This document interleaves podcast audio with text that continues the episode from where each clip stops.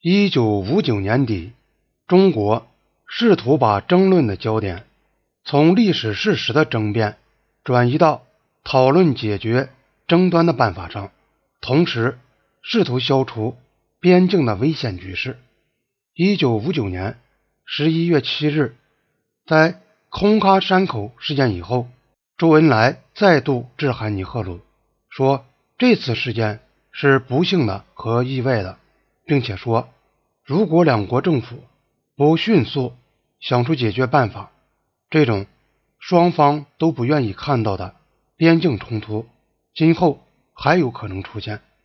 他感到高兴的是，尼赫鲁接受了在达成解决以前现状应予维持的原则。事实上，情况并非如此。他建议双方的武装部队应从。麦克马洪线和西段的双方实际控制线各自后撤二十公里。他断言，中国从来没有使边境形势和两国关系紧张化的意愿。接着，他建议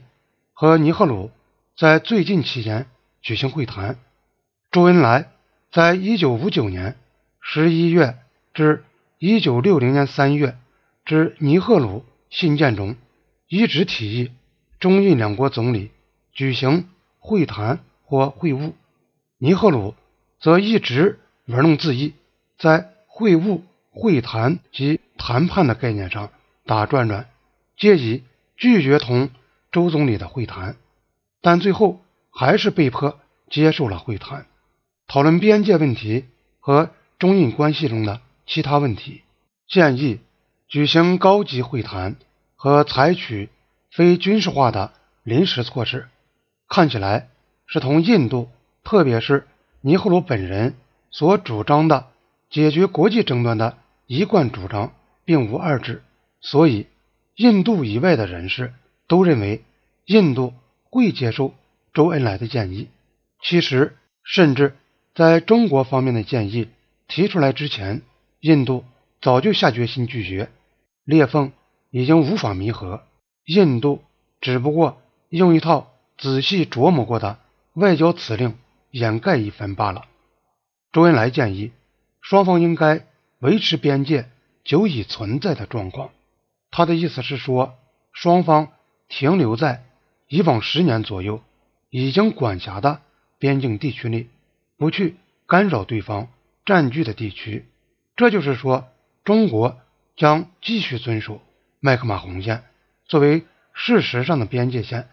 在西段稳定现状，就可以使双方在大部分地区远远隔开。阿克塞钦则留在中国占领之下。中国人使用“现状”这个词，意思是指目前存在的状况，以及周恩来1959年11月7日提出建议时的边界现状。印度使用这个词，却是指。中国进入阿克塞钦以前的状况，因此中国建议维持现状，是说谁在哪里，谁还在哪里。印度似乎是接受了这个建议，但它实际上却是说中国必须撤出印度要求的地区，而印度则继续占有中国所主张的领土。这种玩弄字眼的把戏，造成这样一种情况：当印度的巡逻队。可经中国占有的领土时，印度就可以说成是维持现状，而且这也使争端解决前达成任何冻结现状的临时协议成为不可能。到了一九五九年底，印度对边界形势的一般看法是：中国在西边偷偷摸摸地攫取了一大片无可争议是属于印度的领土。在遭到责难以后，又厚颜无耻的对麦克马洪线以南更大的一片地区提出了异想的领土要求。空喀山口事件发生以后，中国国防部在其声明中把这两个地区相提并论。实际上，这个声明是中国外交部发表的。声明说，如果印度坚持有权在他提出要求的阿克塞钦进行巡逻，那么，中国同样可以提出他自己也有权在麦克马洪线以南地区进行巡逻。印度认为这是一种威胁，同时也是暗示，如果印度放弃对阿克塞钦的要求，中国将放弃对麦克马洪线以南地区领土的要求。在印度看来，中国人是说，如果你们不再追究我们偷来的东西，我们就不再偷了。话里还含有一种威胁，就是说，如果印度坚持要夺回失去的西边的领土，那么中国就要吞并东北边境特区。如果是发生了下面的情况，那么印度对边界问题的态度还可以理解。假定一天早晨发现中国军队在一次突然的偷袭中侵入。没有设防的边境山口，涌进旁遮普邦，占领了几千平方英里的土地，并开始横贯旁遮普邦筑路行车。假定中国军队还在公路干线上设下路障，把印度的旅客赶回去，